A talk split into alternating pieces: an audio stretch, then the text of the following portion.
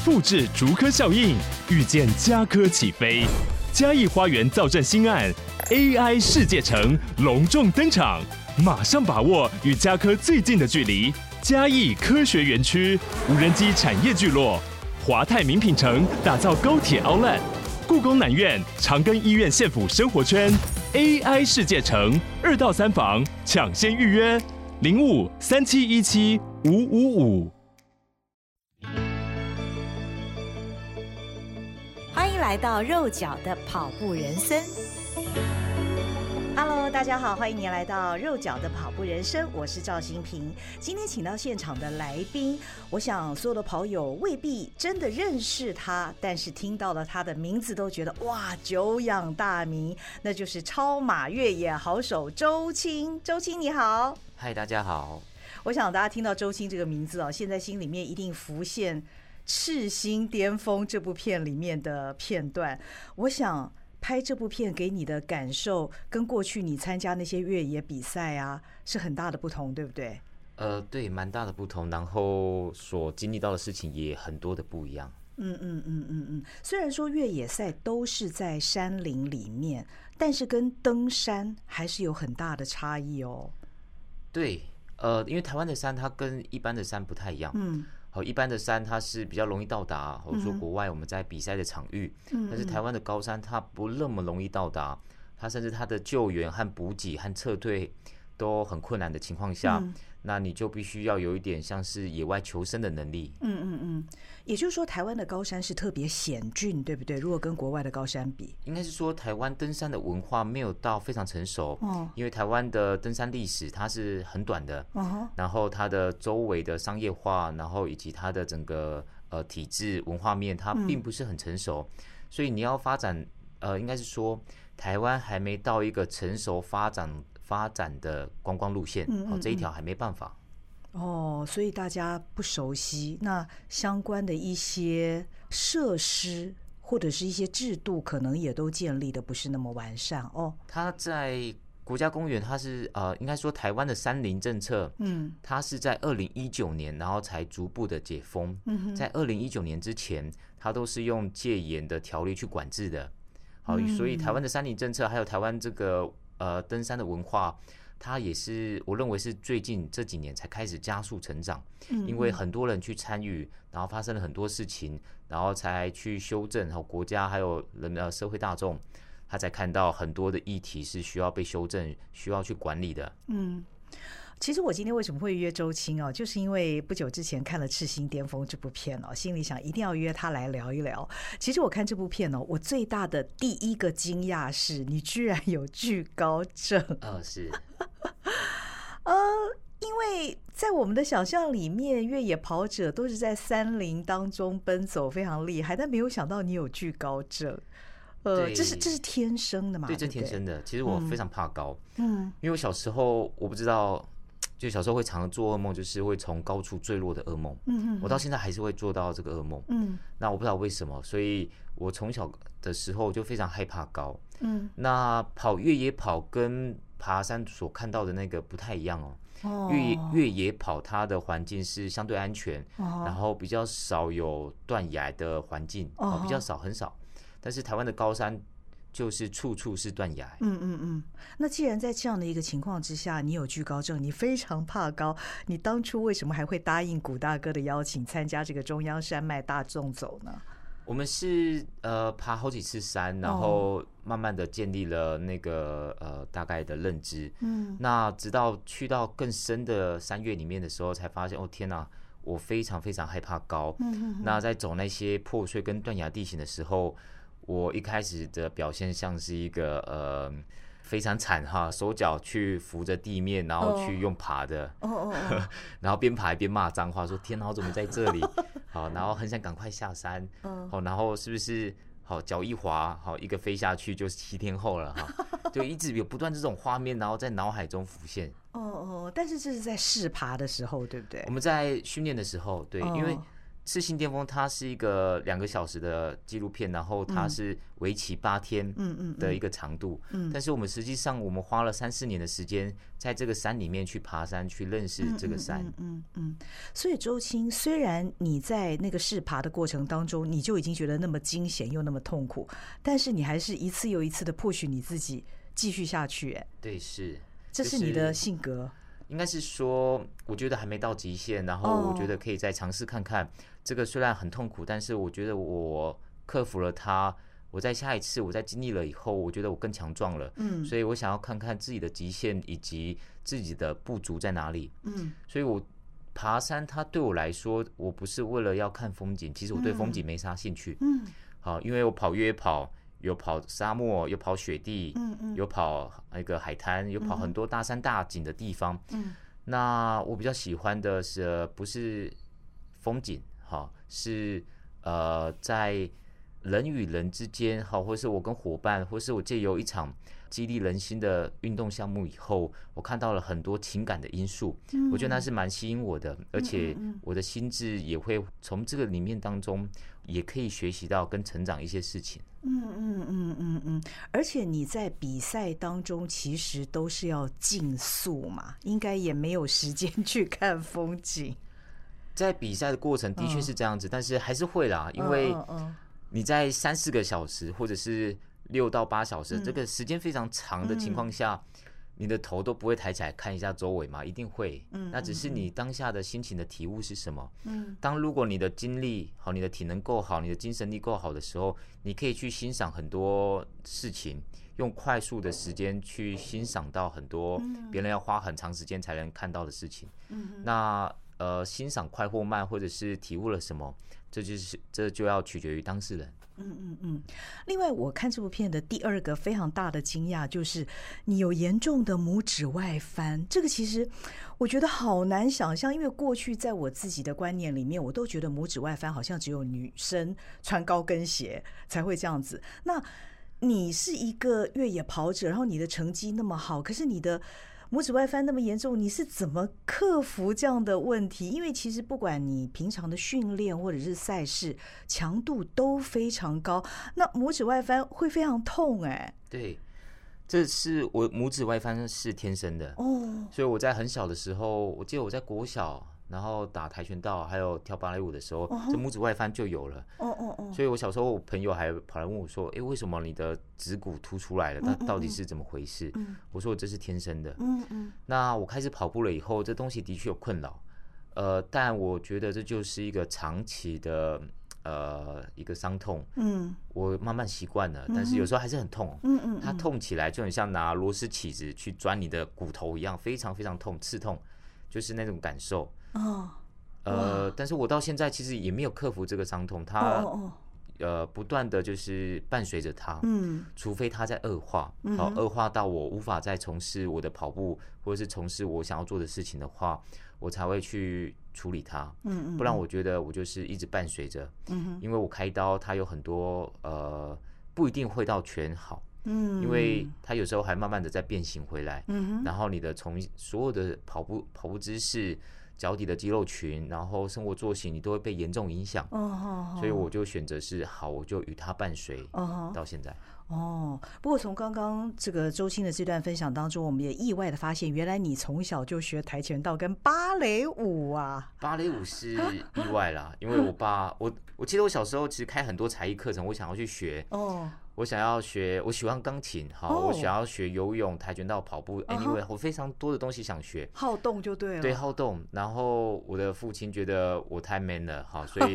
他就挑一个芭蕾舞，强迫我去跳。那是国小的时候，太有趣了，对，太有趣了，就是全班都是女生，嗯只有你一个男生，然后你要穿高叉三角裤，然后踮脚尖，然后在那边跳跳跳，然后偶尔还会蹲下来一下。嗯嗯，这种东西我不得不说，这东西是完全无法拿到社交上面。我个人啊，我个人在后来在呃学生时期的时候，别人问我说：“哎、你才艺课程是什么？”我说我跳过芭蕾，但是我不好拿出 来。这很 难跟现在仍然很 man 的周青联想在一起，啊，是。呃，所以你也没有爱上芭蕾舞，呃，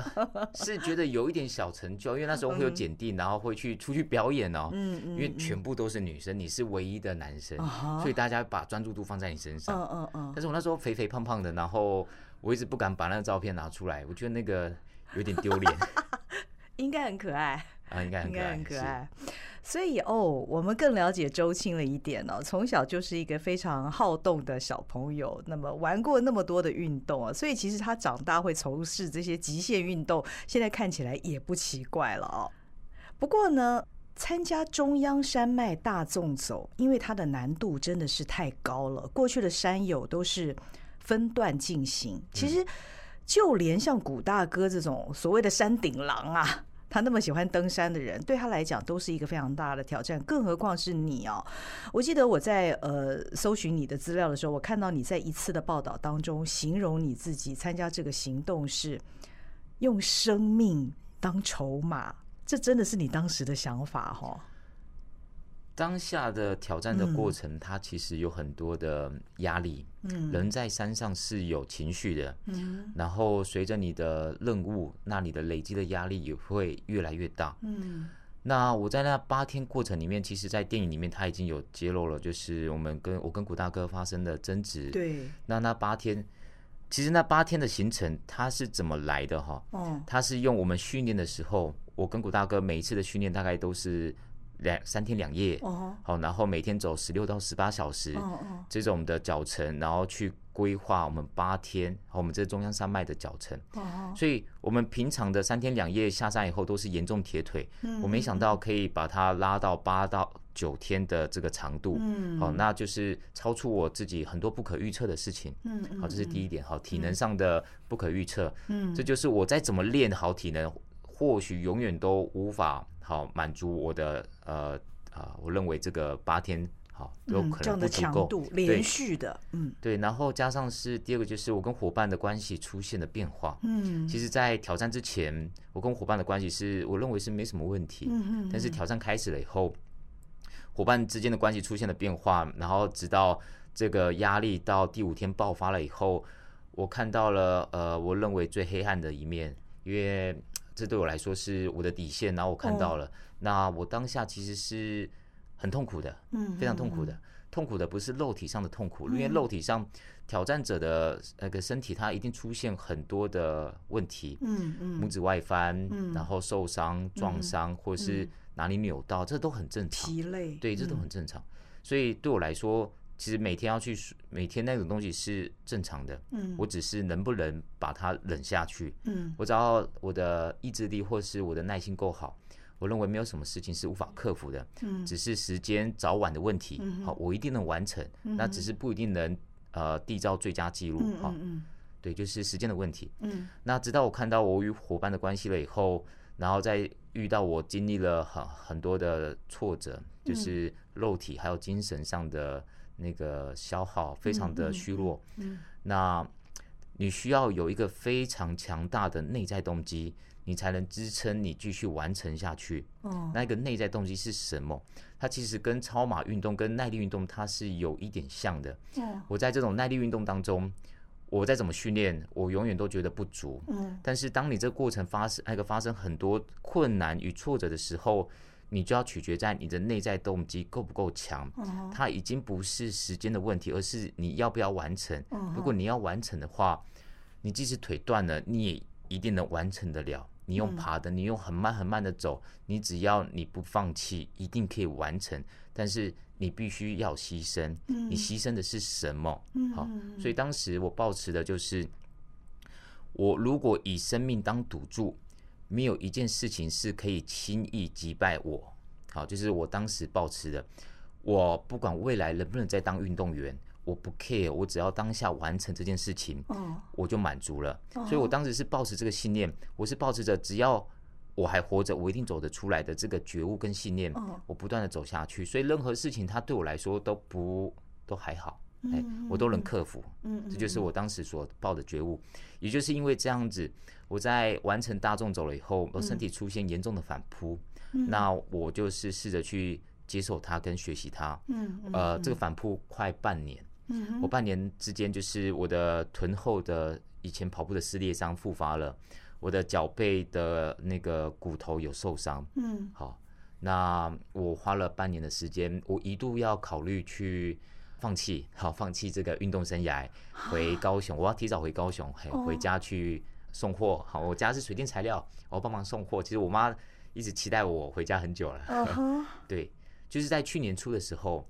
那时候过年的时候，我实在有一点悲伤哈，我就打电话跟呃跟我的父母说，嗯妈，我过年完好，或者是我到年终的时候我就要回回家了，嗯嗯，我把我台北的事情全部交代好，我就嗯回家去，因为我欠我家人太多了，嗯嗯哦，因为其实我三十岁就要回家了，三十嗯岁就是我跟我家人的一个约定，嗯我如果没有一个成绩的话，我就回家，嗯好、嗯回家去做他们呃心里希望我去做的事情。嗯那我拖到了三十二岁，嗯那我想把事情做完以后，我再回去，嗯嗯就是给家人跟家族还有家庭一个交代。嗯嗯嗯，但是哦还好啦，还好在去年年初的时候，过完年了以后。哎，发生了转机，我的哦身体复原了，然后他开哦始可以接受训练跟强度了。嗯哼那我一路准备到慢慢的要步上轨道，然后跟 The North Face 的运动品牌签约，嗯签运动员，嗯然后也选上了国手，嗯然后要代表当年台湾去世界杯，然后也报名了很多国际赛，都规划好了。嗯嗯，那我嗯在四月份的时候，斯巴达比赛的时候，那在终点的前五公尺意外发嗯生、发生了意外，嗯我的十字韧带断了。嗯嗯，所以当时下对我来说是一个哇，我好不容易重回选手的这条路，嗯哼然后全部都是在轨道上的时候，却发生了一个意外。嗯那这个意外对我来说，它简直宣判了我运动生涯的死刑。所以我在医生宣判的时候，其实我非常非常难过。嗯这个很难说，就是当我面对了以后，我才开始思考啊，天哪，一直纠结在过去发生的当下，为什么要这样子做？如果我没有发生意外，我现在可以怎么样怎样？我一直在思考，我一直在回想到，如果没有这个意外，我现在的我是过得是多么好嗯啊，那个太痛苦了。所以我后来我很快就转念了。我觉得这也是运动员呃他的一个好处，就是他很快可以重新站起来。嗯那我当时的做法就是，我摊开自己的双手，我看看我除了继续跑步以外，我还能做什么。所以我很快的思考到，我很快的找到我的目标，我要把我从以前一路走过来的经验跟想法，然后把它传承出去。嗯所以我从一个运动员马上转转到一个幕后推广，一个幕后推广的教育者。嗯哼我在去年度的时候，因为受伤意外，加速我去呃，我开了公司，嗯我目前也打算去成立协会，然后我再想办法把呃运动越野跑这个这项运动如何把它变成一个运动产业链。好、哦因为我在大学的时候我是读体育跟气管，我嗯是双修的，嗯，所以我在做带社团的时候，其实我都已经有一个很长远的蓝图跟想法。嗯但是需要时间，而因为这个意外加速了这个进程，嗯嗯，所以我现在我觉得我已经不会感到难过，我已经走出那个低潮，嗯因为我重新找到了目标，然后并往这个目标努力的向前。嗯嗯嗯，哇，听到周星这一段，我觉得我刚眼泪都快流下来了。 呃，啊最让你痛苦的是在你山上的那第五天，你跟你的伙伴的情绪让你荡到谷底，进入了黑暗的那一段，还是后来你在斯巴达受伤的这一其次实呢？是我跟伙伴的关系出现了变化，嗯因为这其实应该说是我的误会，还是嗯嗯嗯还是我不知道为什么，就是我们在挑战之前，不管经历什么痛苦与打击，我跟我的伙伴始终互相扶持的走出来。嗯但是在挑战那一刻开始的时候，这个感觉不太一样。嗯嗯，那我到后来，我到现在，我才会呃，才慢慢的厘清跟理解到，其实我的伙伴一直把我当做是一个竞争者。好，然后直到我们吵架的那一天以后，我们把所有心里的话全部讲出来了以后，我才认知到哦，原来谷大哥是对我有这么多的呃想法跟意见。哦然后我试着去化解这些所有的东西，我能做到的，但那很简单，对我来说，那只只剩我自尊心的问题。嗯嗯，只要我自尊能接受的话，没有什么事情，没有什么道歉是我做不出来的。嗯嗯，所以我跟他道歉，他不接受，我就跟他下跪。那下跪，如果他再不能接受，我就我就跟他说，我给你打，打到你出气为止。那你要放生，我可以，你告诉我就好了，我可以自己走。哦，但是你什么都不说，你就突然就加速的离开，那我无法接受，因为这段路他知道我没有走过，哦，所以我一个人他知道我是走不出去的。嗯，对嗯，他是这样去，我们在这样子去质问的时候，嗯然后我才知道他心里的想法。嗯嗯，那也没有关系，就是呃，我当下如果退出，因为我认为继续走下去，它其实没有意义了，嗯没有意义。你的伙伴、你的队友，他不帮你当队友来看的话，我走下去还有什么意义？嗯但是我思考了一阵子了以后，我一度要按下我的 in reach 哈，就是 SOS 去回报说，我实在走不下去了。哦，差点按下的那一刻，我后来回想到，我们受到了这么多人的帮助，我的朋友、我的家人，还有电影公司，还有周围所有支持我们计划的所有人，我得到了他他们的祝福与期待，还有帮助。但是只因为我吞不下这口气的话，我会对不起所有人，所以我为了啊、呃我想要厘清事情，所以我冲上去，我小宇宙爆发，我那时候。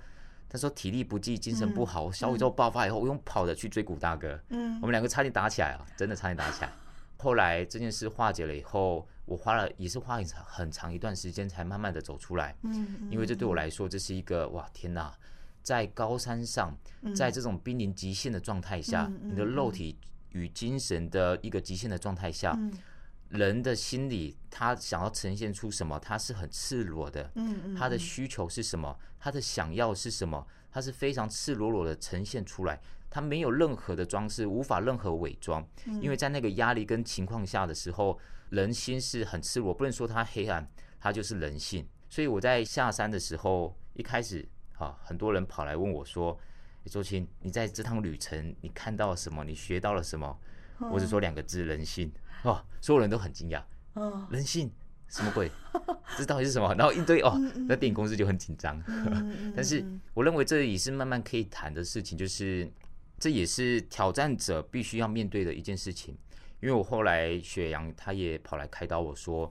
呃，认可当初在那种远征时代的人挑战者们，这种抛弃队友的事情都不断在发生，不断发生。那只是因为谁要当第一哦，第一很重要。一个队伍里面有很多国家的人的话哦，那谁要当第一个上去，好上去到达那个点。所以这种事情的时候，呃，学长跟我说这是一个很常见的事，只是我那时候误会我的伙伴之间的关系，我误会，我看清了很多，其实呃小小的情绪都会在山里面被放得很大，嗯所以我重新的去看到这一切东西的时候，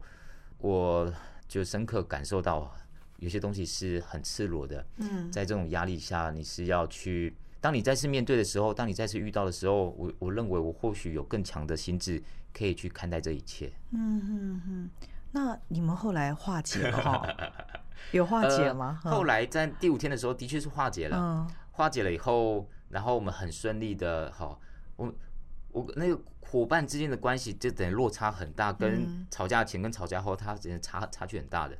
化解了以后，他就变成是一个互相扶持的伙伴，就回到我以前挑战之前的所有的状态。不管你发生什么事情，我们都一定会一起走出去。嗯嗯，好、然后伙伴互相扶持。那在吵架之前，这个事情就是有点怪怪的。嗯为什么我的伙伴他不闻不问，然后也不说，什么事都不讨论，然后他觉得时间到他就马上走他的，嗯那这感觉很怪。那问他所有的资料，然后他都不给，然后所有的事情都是他安排的。那我觉得我自认理亏啦，因为我出国两个月，嗯嗯好出国两个月，所以我就是自己默默的做功课，然后把我体能维持，使命的去陪伴与跟上。嗯嗯好嗯，对，所以就是有有一些是我的，的确是我误会某些事情，以及我看清了某些事情的严重性。嗯嗯嗯，那你觉得这一次的旅程哦，因为我们不要说是身体上的极限、心理上的冲击等等，你是付了相当大的代价，而你到现在回想这一切，你觉得都值得？值不值得？我会告诉你说，它可能不一定值得，也不一定有意义。嗯对，但是你一定要经历过，你才会知道。所以，当如果有人问我说，如果还有如果，你愿不愿意再那个重新走一次？啊我说我一定不愿意。 啊哈但是，呃，我不后悔，嗯好，我不后悔，因为走到现在了以后，我觉得我，呃，我问应该是说我能做的，我尽力去做了。那遇到了好的或不好的，我只能与现实妥协，这嗯就是现实。当我遇到了以后，我就是开始重新学习，哎，呃，我还能怎么做？嗯，对，所以我不后悔过去的一切，但是我还是要得面对跟现实妥协。嗯嗯嗯嗯嗯，这一次的经验对你来说是一个全新的冲击吧？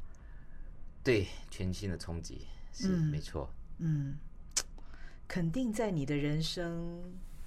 会写下，嗯还好了，还好嗯了。这应该是到目前为止最难忘的一件事，啊 呃，算是最之难忘一的体验。对，最难忘的体验啊、嗯嗯之一之一，因为很多体验，因为对，这个运动的生涯，它很有趣的是，一般社会大众他要经历的胜败或者是胜负的选择，他嗯很少。买车、买房、结婚、生子，然后事业上的选择，他的面对的失那个成失败的次数很少，嗯但是他的代价很大。嗯而运动员不是，嗯运动员他非常多大量的比赛，嗯哼在那个过程，他可能失败很多次，他可以重新站起来。嗯所以这也就是我觉得运动员的想法跟思维，他比较不一样，他蛮奇妙的。就是呃，一般人他可能会纠结很久，嗯哼但是运动员他很快可以重新站起来，嗯很快可以往前看，然后他不那么容易被击倒。嗯嗯嗯嗯嗯，你现在算是职业的运动员不了是不吗是，？我现在脚脚断了，我还没 跑。哦，还没跑，还没跑。嗯，所以你刚刚说你现在，因为你也组了公司哦，也开始要筹备协会啊等对是等的。嗯，但是这应该是跟你的训练是双轨并进的吧？就是你仍然没有放弃你运动员的这个生涯。呃，我希望应该是说，因为这个伤让我不确定未来能怎么样，嗯所以我的重心与目标其实不是以成绩，但是我还是会去，嗯我还是希望可以回到选手的状态、选手的成绩跟水平。嗯那能不能走到那一步，其实我就随缘了，嗯好随缘了。那接下来就是。呃，我把我一路走过来的经验，然后去传承出去，嗯然后让整体的环境更成熟，整体的文化更成熟。如何让运动变产业链？如何制造一个多赢的局面？嗯好，有人有需求，然后我们有舞台，嗯嗯好，然后其他好周边的商家，他也因为我们而互相共同成长。嗯我认为这就不是我个人的事了，哼因为选手他比较是属于个人的事，嗯嗯而这种东西它比较属于一个全面的、更宏观的那个角度来看待。嗯嗯嗯，听到这里，你一定觉得意犹未尽、不过瘾哦。但是我想要先沉淀一下，中央山脉大纵走的操练和痛苦淬炼了周青，使得他后来在斯巴达障碍赛终点之前遭逢意外受伤，到现在都还没有痊愈。但是他却能够坚强的面对，设定下一个人生更高远的目标。下一集我们要继续来了解周青一身越野功夫的养成。如果你喜欢这一集内容的话，欢迎你赞助我跟好好听 FM，谢谢您的收听，也谢谢周青，我们下回见，拜拜。